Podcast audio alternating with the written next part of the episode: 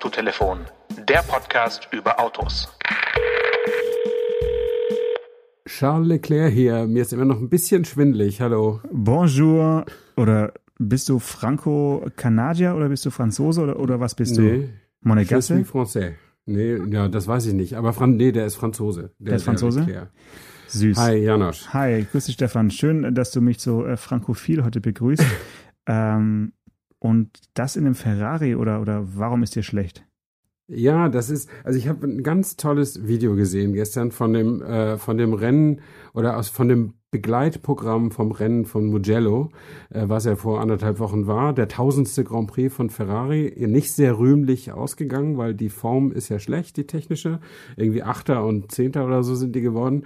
Ähm, aber es gab ein ganz tolles Video, also sollte jeder mal auf YouTube äh, die, die Wörter Leclerc, Vettel und Mugello eingeben. Da sitzen die beiden in einem Seriensportwagen von Ferrari und fahren so eine Runde. Und der, äh, der Fahrer fährt ganz normal und der Beifahrer hat äh, die Augen verbunden. Mm, Klassiker. Äh, und mhm. kann das Ganze nur fühlen. Mhm. Und sie wechseln sich auch ab. Also jeder dreht eine Runde und gibt's dem anderen. Und äh, das ist so schön zu sehen, erstens, wie, wie viel Spaß die da haben. Also was die, wie, wie große Jungs oder wie kleine Jungs. Ähm, und, äh, und, und Leclerc hat überhaupt kein Zutrauen. Der hat äh, anfangs die totale Panik und, äh, und fühlt sich total unwohl, da gefahren zu werden, was man sich ja vorstellen kann von einem, von einem Rennfahrer, die fahren ja nicht gerne bei, äh, und braucht ungefähr eine halbe Runde, bevor er draufkommt, ich muss mich an den Kurven orientieren und wenn ich wieder mhm. weiß, welche Kurve wir gerade fahren, dann geht's mir auch besser. Und, äh, und, und Vettel sagt so coole Sachen zu ihm wie, ja, wenn wir rausfliegen, sage ich dir rechtzeitig Bescheid. Und, und so Sachen. Und ich meine, solche Leute fliegen mit einem normalen Sportwagen nicht aus einer Rennstreckenkurve. Das ist eigentlich nicht, nicht vorgesehen. Das wissen die, glaube ich, auch voneinander. Ähm, und am Ende müssen sie, wenn sie über die Gerade kommen, über die Zielgerade am Ende wieder, dann müssen sie schätzen als Beifahrer mit verbundenen Augen, wo die Ziellinie ist. Und äh, Leclerc schätzt das irgendwie so 15 Meter zu spät oder so und dann tauschen sie die Plätze. Und dann merkst du, dass der eine schon 33 ist, der Vettel, und der andere erst 21. Mhm. Also äh, der, der Wo, Leclerc fängt, der Leclerc fängt sofort an, total infantil zu fahren, nämlich ah. in Schlangenlinien, weil, weil er den Vettel sofort verwirren will. Und Vettel ist aber überhaupt nicht ängstlich. Der sitzt da ganz ruhig und dem geht es gut und so weiter und erzählt einfach die Kurven mit. Und als er, als er gemerkt hat, äh, als Leclerc merkt, dass das Vettel äh, sich da nicht aus der Ruhe bringen lässt, macht er einen Dreher auf der Strecke und fährt die Strecke andersrum. Und auch das merkt Vettel natürlich, weil sich das Auto gedreht hat. Und er ist total cool und entspannt und lacht fröhlich und äh, Leclerc versucht da den allergrößten Schabernack äh, hinzulegen, äh, um den, um seinen Kollegen da aus der Ruhe zu bringen. Und beide haben echt viel Spaß Spaß, aber auf unterschiedlichem Reifegradniveau, ja. so sage ich mal. Okay. Ja. Also wirklich toll. Okay, also auf jeden Fall, äh, ja, wie soll, ich, wie soll man es nennen, eine, eine Anschauempfehlung, weil äh, ja, wir können jetzt leider absolut. uns die Bilder nur vorstellen. Ich habe gerade die Augen geschlossen gehabt und habe mir das alles so vorgestellt, was du mir da gerade erzählt hast, Stefan. Äh, war wirklich sehr, sehr bildhaft. Ähm, meine Frage wäre natürlich gewesen, war das auf dem äh, Formel 1 Kurs vor dem Rennen oder ja. sowas? Okay. Das heißt, eigentlich äh, das war jetzt keine Strecke, die die wahrscheinlich in Herz und Blut haben, weil es ja nicht so eine kein kein typischer Formel 1 äh, Kurs ist, wo, mhm. ähm, was jetzt nicht so häufig gefahren wurde, vielleicht auch nicht auf der Playstation unter den äh, Top äh, 20 Strecken immer angeboten wurde als als kleiner Junge, aber trotzdem kennen die natürlich die Strecke durch dies durch äh, intensives Training und dann genau. ähm, konnten die sich also auch mit verbundenen Augen merken, äh, eben wo sie sind und mhm. sich irgendwie orientieren. Ja. Das ist ja schon sensationell. Ich denke, wenn unser ja. eins jetzt äh, mit verbundenen Augen über irgendeinen Grand Prix-Kurs ja, unserer Wahl, ähm, ja, fände ich jetzt nur bedingt lustig.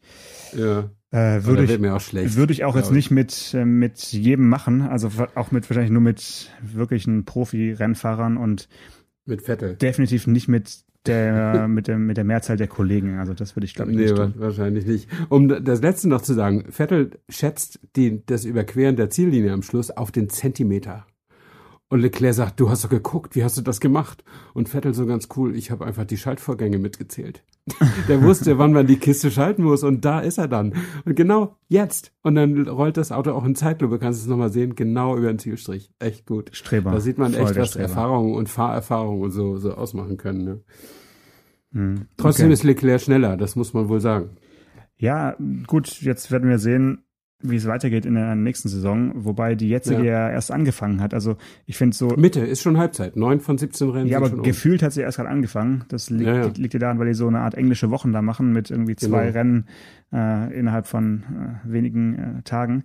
Ähm, aber trotzdem guckt man ja schon irgendwie auf die nächste Saison. Es ist irgendwie, die Saison, finde ich, ist jetzt schon, obwohl sie noch, ja gerade in der Mitte ist, ist sie irgendwie schon gelaufen. Ja, klar. Äh, die Spannung hält sich irgendwie in Grenzen und ich glaube, ich werde jetzt auch in dieser Saison nicht mehr zum absoluten Formel-1-Fan. Äh, ab und zu schaue ich mal ein Rennen mit einem Auge mit, weil hier im erweiterten Familienumfeld eine, äh, eine große, ja, ein, ein großer Fan sitzt, auch ein Vettel-Fan. Mhm. Aber ja, mal gucken, was, was Aston Martin äh, dann, dann bringt. Äh, ich finde es ja. ja. schon witzig, dass Aston Martin dann mit Mercedes oder mit Mercedes-Motoren äh, äh, fährt und also die, die, diese, ganze, diese ganzen Teams, die nicht mit eigenen Motoren fahren und trotzdem heißen wie eine Automarke, ist irgendwie an Albernheit auch nicht zu überbieten. Also das ist aber jetzt ja. nur meine Meinung. Ja, aber ich meine, was, was vielen gar nicht auffällt, ist, das Red Bull Team heißt offiziell Red Bull Aston Martin Racing. Ja, ja, klar. Ja, ja. Also, ja, da, da, ist halt Sponsor noch, ne? Ja, hat, genau. hat auch nichts mit Aston Martin zu tun, aber dann nächstes Jahr wird es einfach noch besser. Ähm, dann heißt das ganze Team Aston Martin und äh, hat dann halt einen Mercedes-Motor. Naja, gut. Ja. Ähm, apropos Mercedes-Motor, ähm, das ist jetzt eine Überleitung, die hätte, glaube ich, kein Feuilletonist Niemand. besser hinbekommen. Ähm, der Mercedes-Benz Sprinter und der Volkswagen Crafter waren ja viele Jahre lang quasi eins, beziehungsweise technisch äh, war es die gleiche Plattform. Äh, das war eigentlich ein Sprinter mit einer VW-Karosserie. Äh, der mhm. erste Crafter, dem hat man ja vorgeworfen, dass er aussieht wie ein Panzer-Spähwagen mit diesen etwas eigenartig geformten äh, Scheinwerfern und so. Also sehr kantig und irgendwie genau. unnahbar und ja, so ein bisschen militärisch irgendwie auch. Jetzt äh, ist seit einiger Zeit der selbstgebaute äh, Crafter auf dem Markt, der äh, im äh, polnischen äh, Poznan äh, auch vom Band läuft, wo auch der Caddy gebaut wird und also ein quasi ein Steinwurf davon entfernt. Und ähm, auf Basis dieses Crafters gibt es seit einiger Zeit ein Reisemobil, beziehungsweise sogar zwei verschiedene Ausbau, äh, Typen. Ähm, wie könnte es anders heißen als Grand California? Weil man möchte natürlich den California Boom mhm. des äh, VW-Bus, des Bully, auch für dieses große Auto nutzen. Ähm, ja, und mit diesem eigentlich, ja, das kann man sagen, Transporter, Kastenwagen, äh, war ich einige Zeit unterwegs. Und da habe ich dir so ein paar Geschichten mitgebracht, weil ich auch so in deiner, ja, schon fast in deiner Heimat, würde ich sagen, damit unterwegs war. Okay, also in Brandenburg? Mm, da war ich tatsächlich auch, ja. Aber ich war ähm, auch in Schleswig-Holstein. Ach, in der wirklichen Heimat. An ja. der Schlei. Ähm, ja, ich glaube, der nördlichste Punkt war tatsächlich Kappeln. Also nördlicher war ich nicht. Mhm. Aber es war wirklich, ja, ich habe mich da wirklich gefragt, warum du da jemals weggezogen bist, Stefan. wegen der Arbeit. Äh, ich kann nicht mal sagen der Liebe wegen, sondern erst kam die Arbeit und dann kam die Frau, sozusagen. Äh, Bei der nee, Arbeit bin, kam die, oder? Ja, naja, wie, wie das so häufig so ist. Ja, ja. klar. Ähm, nee, ich bin äh, in Flensburg äh, geboren und aufgewachsen und habe da aber nicht die Chance gesehen, als Journalist äh, groß zu werden. Äh, und bin nach Hamburg gezogen und von da nach Berlin. Und so ist es halt geblieben. Na, jetzt weiß ich ja, dass du nicht so der Camping erfahrene äh, Typ bist. Ähm, beim Grand California würde ich sagen, würdest auch du auf den Geschmack kommen, weil das ist schon ein, ja, es ist schon ein sehr modernes Reisemobil. Ja, also okay. was durch sein Interieur sich sehr von den üblichen äh, Wohnmobilausbauten unterscheidet. Also hm. das hat mich eigentlich Bevor am meisten. Ja. Be bevor, du, bevor du ins Detail gehst, ich habe mir gerade mal die Homepage dazu aufgerufen. Ja. Äh, wie grand war denn dein Grand? Grand 600 oder Grand 680? Also ähm, 6 Meter oder 6,80 Meter? Ja, nicht nur die Länge zählt, wie wir alle wissen, sondern ja. auch die Höhe. Und ich hatte in dem Fall tatsächlich den etwas kürzeren, aber dafür deutlich höheren äh, 600er. Also okay. der ist 5,99 Meter lang. Der müsste also eigentlich eher Grand California 599 heißen. Naja, ähm, okay. der hat also dieses super Hochdach, also nicht nur mhm. Äh, Kastenwagen erhöht, sondern noch äh, ein Kunststoff-Wohnmobildach oben aufgesetzt. Und in dem Auto hast du halt fast von vorne bis hinten eine Stehhöhe von über 2,18 Meter, 2,20 Meter, also wirklich richtig hoch. Und das ist für mich auf jeden Fall ein Kriterium, um so einen, ja, um so eine Reise, es ist der Unterschied zwischen einem Outdoor-Abenteuertrip und einem komfortab sehr komfortablen Campingurlaub. Also wenn du Stehhöhe mhm, hast und auch mhm. diese Höhe hast, dann äh, darf es auch mal einen Tag regnen und du hast trotzdem nicht dieses eingeengte Gefühl, äh, ja, was ja. dann irgendwie dann depressiv werden lässt. Mhm. Das Schöne ist ja auch auf der Homepage ist der lange mit Grand Momente unterschrieben und der kurze mit Grand Freiheit. Das finde ich sehr schön. Okay, ich weiß nicht, auf welcher ominösen Website du dich jetzt gerade rum. Äh, Na, auf Volkswagen-Nutzfahrzeuge.de. Okay. Da wird er ja verkauft. Ja. Ähm, Grand Momente, Grand Freiheit, okay.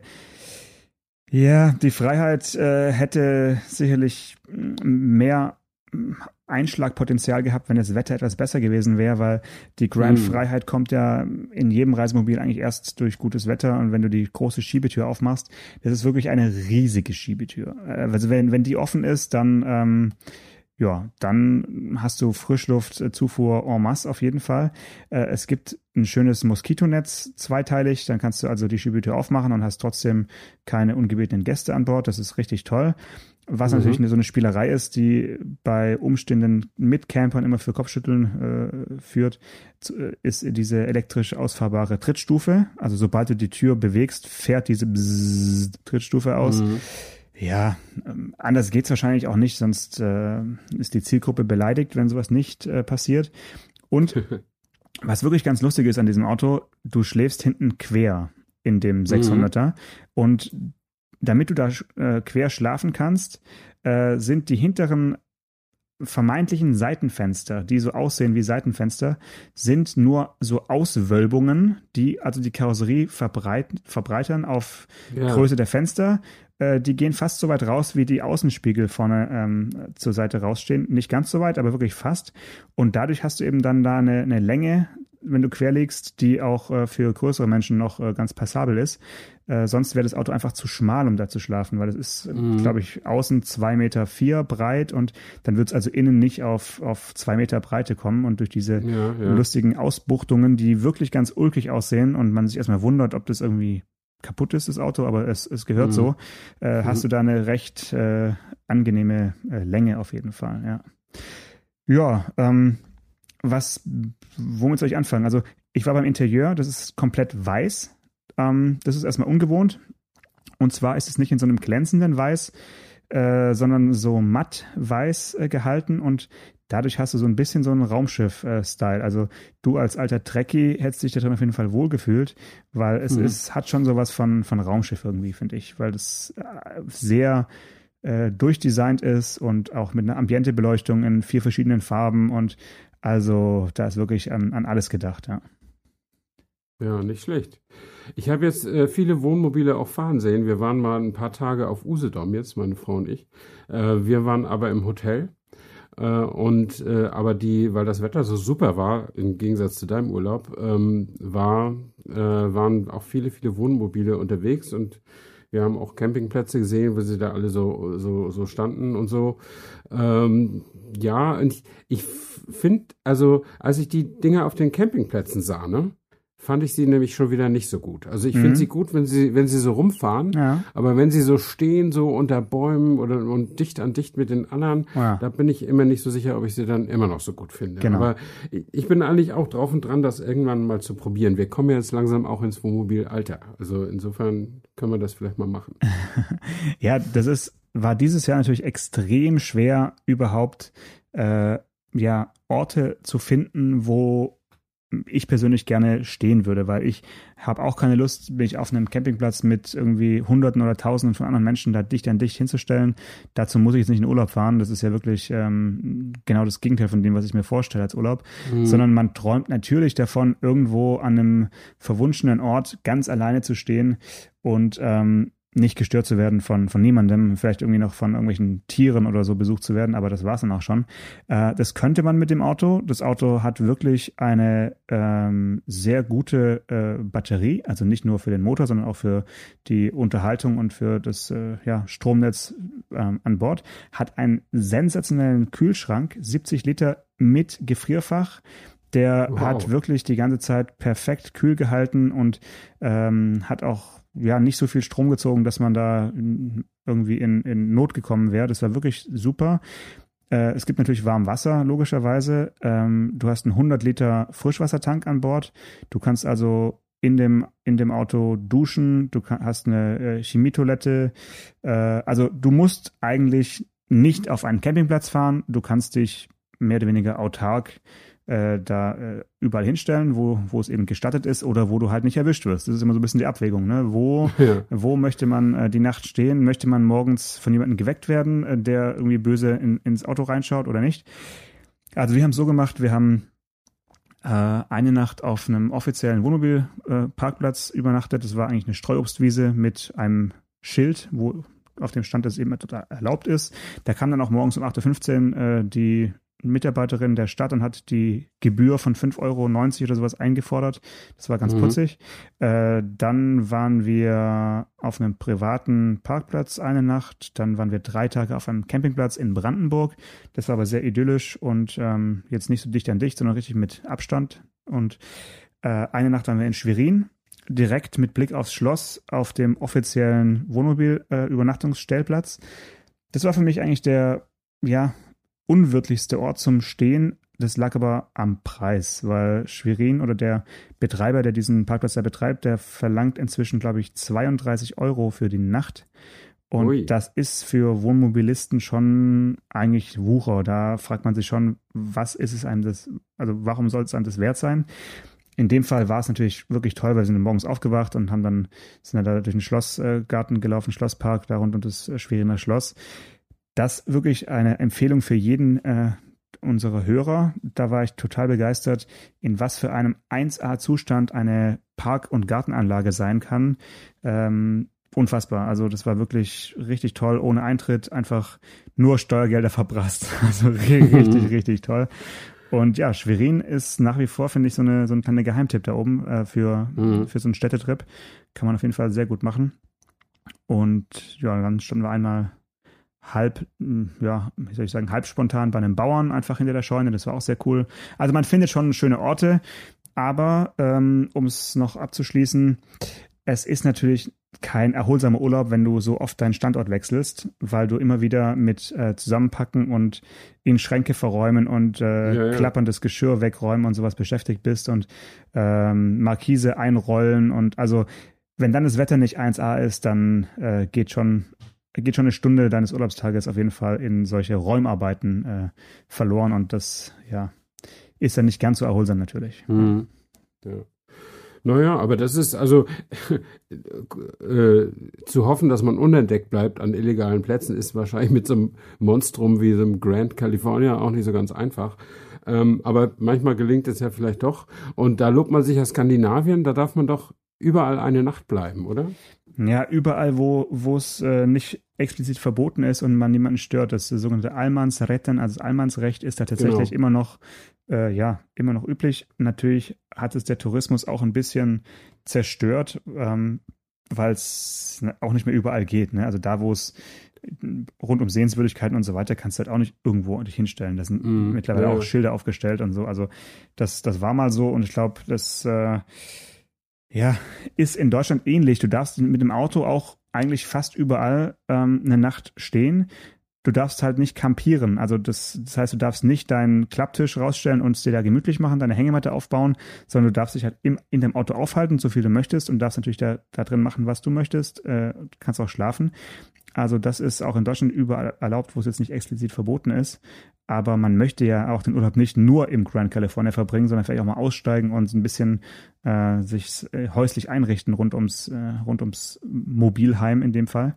Mhm. Ähm, ja, aber ein Wort vielleicht noch zum Fahrgefühl. Also das ist ja ein 177 äh, PS äh, Diesel und man hat in diesem Auto halt überhaupt nicht das Gefühl, in einem Nutzfahrzeug oder in so einem großen Nutzfahrzeug unterwegs zu sein, sondern der äh, mit dieser Achtgang-Automatik, der, der, ja, gleitet da so geschmeidig irgendwie durch die Gegend, wenn man jetzt nicht zu schnell fährt. Also der könnte, glaube ich, richtig schnell fahren. Ich habe es jetzt nicht ausprobiert, ehrlich gesagt, weil bei einer Höhe von über drei Metern sehe ich es auch nicht ein, schneller als 120 zu fahren.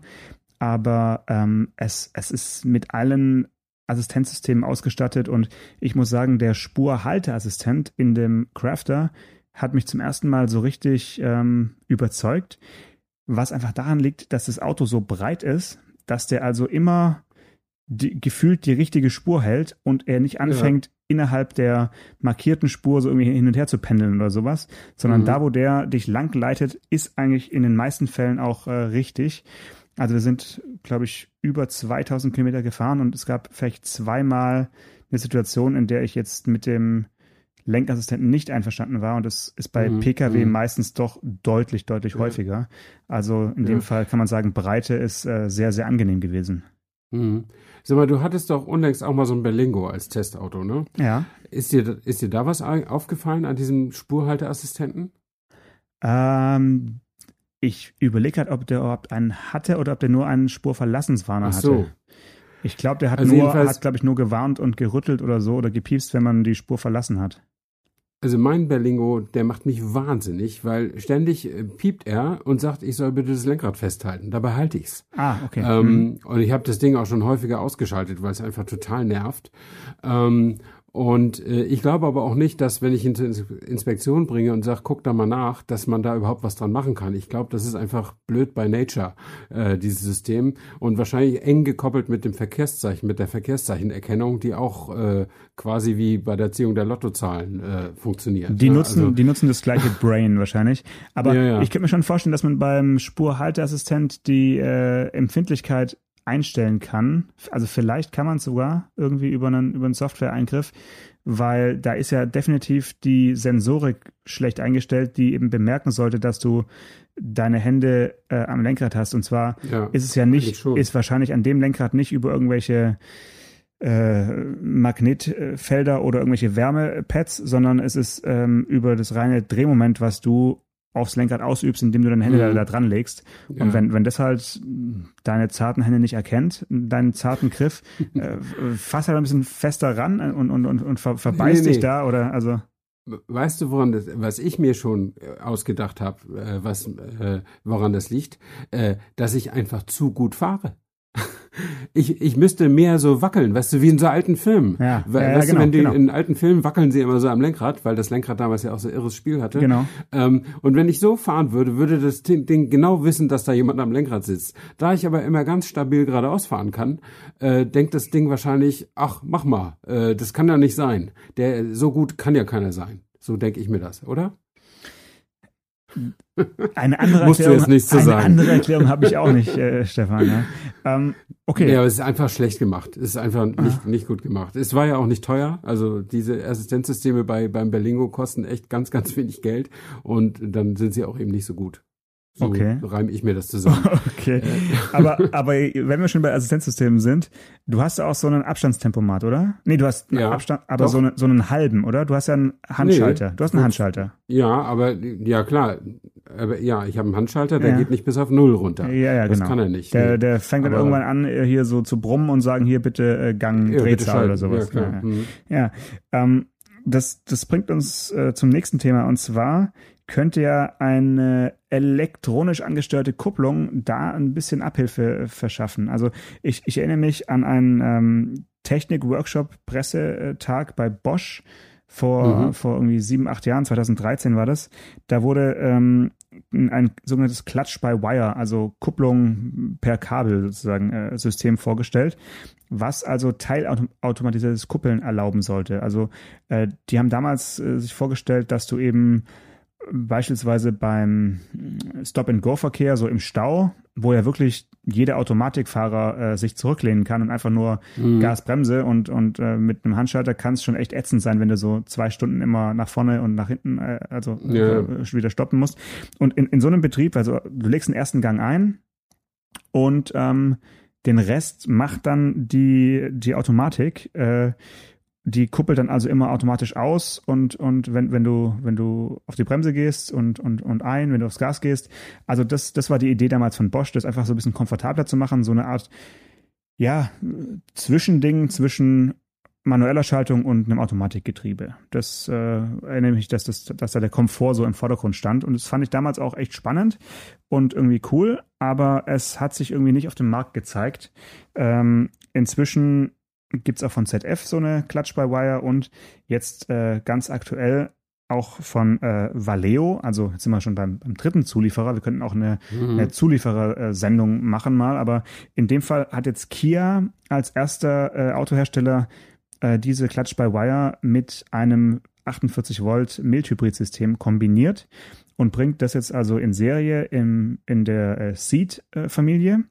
In, mhm. in Verbindung, glaube ich, sogar mit einem ist es ein Dieselhybrid? Ich glaube sogar, ja. Äh, und also Diesel-Mild-Hybrid, muss man sagen. Mhm.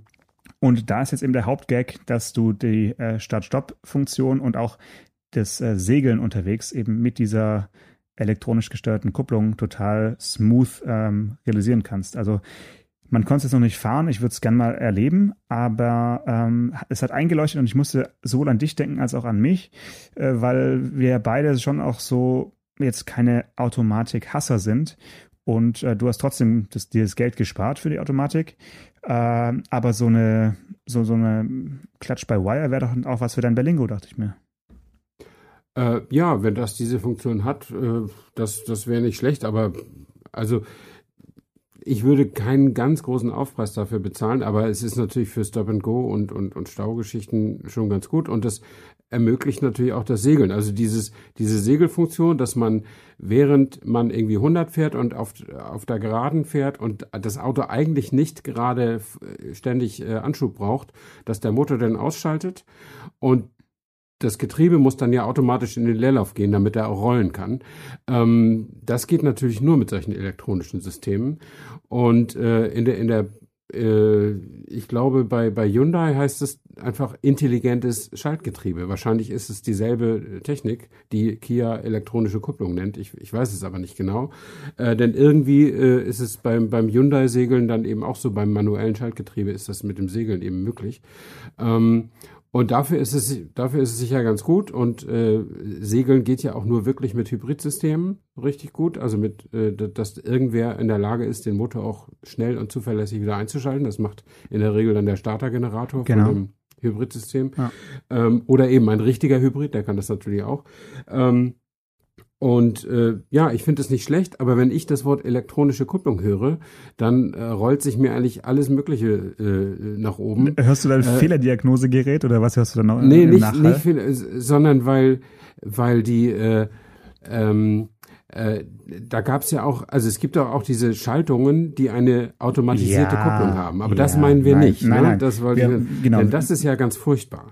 Ja, da scheiden sich auch die Geister. Die, die Mehrzahl wird sagen, furchtbares automatisiertes Schaltgetriebe.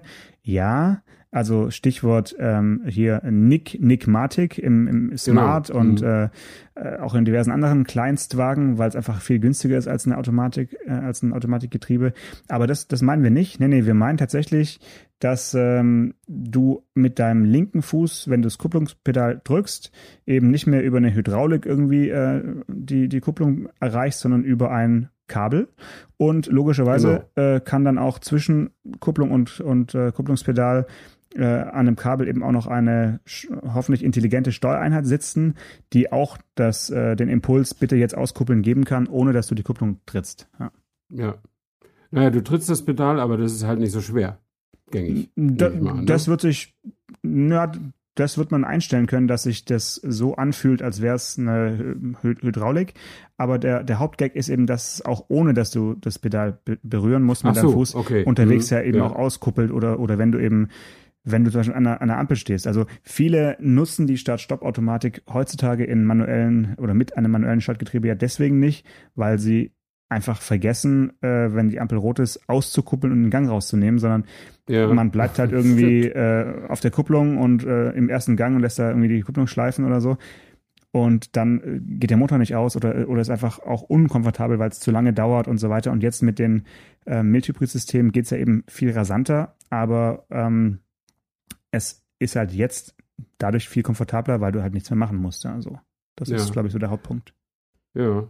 Ja, und diese, diese Mild-Hybrid-Systeme haben ja auch den Nebeneffekt, dass sie den Normverbrauch nochmal drücken, weil, weil die halt bei jedem, bei jedem Start äh, oder bei jedem Stillstand sofort äh, auf, auf Null gehen und weil sie segeln können und weil sie auch sehr effizient wieder neu starten können, ohne zu viel Sprit zu verbrennen und so. Ne? Das und, ist schon gar nicht, gar nicht so schlecht. Und halt auch deutlich äh, vor dem Stillstand schon ähm, genau. Mhm. den, den Motor ausmachen. Also das ist, glaube ich, das, was auch sehr viel spart, dass man eben nicht wartet, bis das Auto wirklich steht, sondern dass ja, eben schon ja. beim Ausrollen ähm, sich schon der Verbrennungsmotor verabschieden kann, ja, kurzzeitig. Ja. Ich habe übrigens, wir haben ja letzte Woche über deinen fantastischen äh, Durchschnittsverbrauch in deinem privaten VW Caddy gesprochen. Ja. Ähm, ich habe jetzt auch, äh, wir sind ja nach Usedom gefahren von Königs Wusterhausen aus, also von südlich von Berlin, ganz nach oben an die Ostseeküste. Ähm, und es war so viel los auf der Autobahn, dass uns das Navi-Gerät ganz schnell von der Autobahn runtergelotst hat und wir sind da quasi über äh, über Landstraßen hingefahren und meine Frau wollte auch nochmal in Templin und in Anklam äh, sich die Stadt kurz angucken. Und auf der Insel sind wir nicht viel gefahren, aber das, was wir gefahren sind, natürlich auch nur über Landstraßen. Da gibt's ja keine Autobahnen. Jedenfalls bin ich mit der letzten Tankfüllung bei 5,6 Liter Durchschnittsverbrauch gewesen. Äh, so wenig wie noch nie. Also es geht auch, wenn man, wenn man nicht ständig die Autobahn dabei hat. Und äh, dann, dann wird's also auch bei meinem äh, Auto deutlich unter 6 Liter. Wollte ich, wollte ich nur auch nochmal sagen. Es geht. Aber du, du hat dein niedrigster Verbrauch war ja sogar unter fünf. Ne? Ja, ja, ja. Mhm. Das, das Achso, und weißt du was, was dafür aber den Energieverbrauch der ganzen Welt erhöht? Das habe ich gar nicht, also bis zu dieser Urlaubswoche gar nicht gewusst. Die E-Bikes. Ähm, ja, natürlich. Gef gefühlt hatten alle, wirklich alle Urlauber, außer meiner Frau und mir, Fahrräder mit elektrischem Hilfsmotor. Ja, jetzt schauen wir mal, was nächstes Jahr passiert. Das sah man daran, wieso nächstes Jahr? Ja, da, da hast du auch ein E-Bike. Ich? Nee, ja. nee, nee. nee? Also mein, äh, wir haben meinen Schwiegervater gesehen, der, der hat, der hat sich, der hat sich lange, der hat sich lange gewehrt. Der ist jetzt aber 81 und seine Frau ist 8 oder 79 und die haben sich jetzt jeder so ein E-Bike gekauft. Das sind aber auch große Fahrradfahrer äh, immer gewesen und äh, mit über 80 finde ich das auch völlig in Ordnung. Aber äh, was, was mich an diesen Dingen wirklich immer noch so ein bisschen stört, ist, die kommen mit einem Affenzahn dir entgegen oder jo. von hinten und vor allen Dingen, die sitzen man sieht sie, man erkennt sie schon von weitem an der warmen Kleidung. Äh, ja, weil, weil die schwitzen nicht. Der Fahrtwind, ja. der Fahrtwind, ja. ja. Und sie haben, sie müssen sich ja nicht anstrengen. Ja. Also ist der Fahrtwind kalt, also muss man auch im Sommer eine warme Jacke tragen, wenn man Fahrrad fährt. Ähm, und das finde ich schon verräterisch. Aber da ist auch eine Menge Strom. Da fließt eine Menge Strom. Ne? Ich bin da sehr hellhörig geworden, äh, als hier unser örtlicher Stromanbieter, die Stadtwerke Tübingen, äh, haben also eine Elektrofahrradprämie ausgesprochen. Das heißt, wenn du okay. dir ein E-Bike kaufst, kriegst du 100 Euro äh, von den Stadtwerken die sind ja kein, die sind nicht, nicht die, nicht die äh, Arbeiterwohlfahrt oder die Caritas oder sowas, sondern das ist natürlich ein Geschäftsmodell, weil die sagen sich, jeder, der ein E-Bike sich kauft, ja, der verbraucht aber in sehr, sehr kurzer Zeit mehr als 100 Euro Strom. Äh, ja, deswegen stimmt. ist ein 100-Euro-Gutschein ein super Lockmittel. Also daran mhm. siehst du, es ist auf jeden Fall, äh, wie du schon sagst, eine, eine Energieverschwendung oder zumindest Verbrauch mehr auf, äh, auf diesem Planeten, ganz sicher. Man kann halt nur hoffen, dass nicht nur normale Fahrradfahren äh, substituiert werden, sondern eben auch die eine oder andere Autofahrt dadurch weniger ja. Äh, wird. Und dann, kann man, dann kann man schon ganz gut drüber sprechen. Ähm, wenn wir schon beim Stromverbrauch sind, ich habe auch noch eine ganz, ganz kleine Geschichte von der letzten Sendung. Da habe ich ja irgendwie erzählt, äh, so leicht nebulös, aber doch relativ sicher, äh, dass äh, ein ähm, Hybrid ein Plug-in-Hybrid, wenn man ihn nur elektrisch fährt, ein Dieselhybrid äh, irgendwie 40 Kilowattstunden äh, Stromverbrauch hat. Und ja. ähm, ich habe jetzt nochmal, bin nochmal in mich gegangen und habe nochmal alle Podcasts, äh, die es gibt auf dem Markt, außer unsere eigenen Folgen, nochmal durchgehört. Und ich habe in ähm, einer Folge des Podcasts Die Hupe ähm, in Episode 3 bei der Stelle eine Stunde, 14 Minuten und 32 Sekunden habe ich also den Beleg nochmal gehört, äh, wo der äh, ein, ein Host dieses Podcasts eben erzählt, dass er gemessen hat mit einem ähm, einer E-Klasse äh, Dieselhybrid in Stuttgart oder jedenfalls im, im Schwäbischen, äh, hat also 42 Kilowattstunden äh, Stromverbrauch gemessen. Also wow. wer das nochmal genauer sich anhören möchte, wie gesagt, bitte bei Die Hupe nachhören. Und äh, ja, ich weiß nicht, welch, welches Elektroauto wir als nächstes fahren oder welchen Plug-in-Hybrid, aber wir können ja auch mal auf den äh, Stromverbrauch dann nochmal genau drauf achten. Ja, das müssen wir wahrscheinlich. Ja, in nächste Woche wahrscheinlich noch nicht, aber vielleicht nächstes Jahr irgendwann. Auf jeden Fall bis dahin alles Gute. Bis nächste Woche, Stefan. Ciao. Autotelefon, der Podcast über Autos mit Stefan Anker und Paul Janosch Ersing.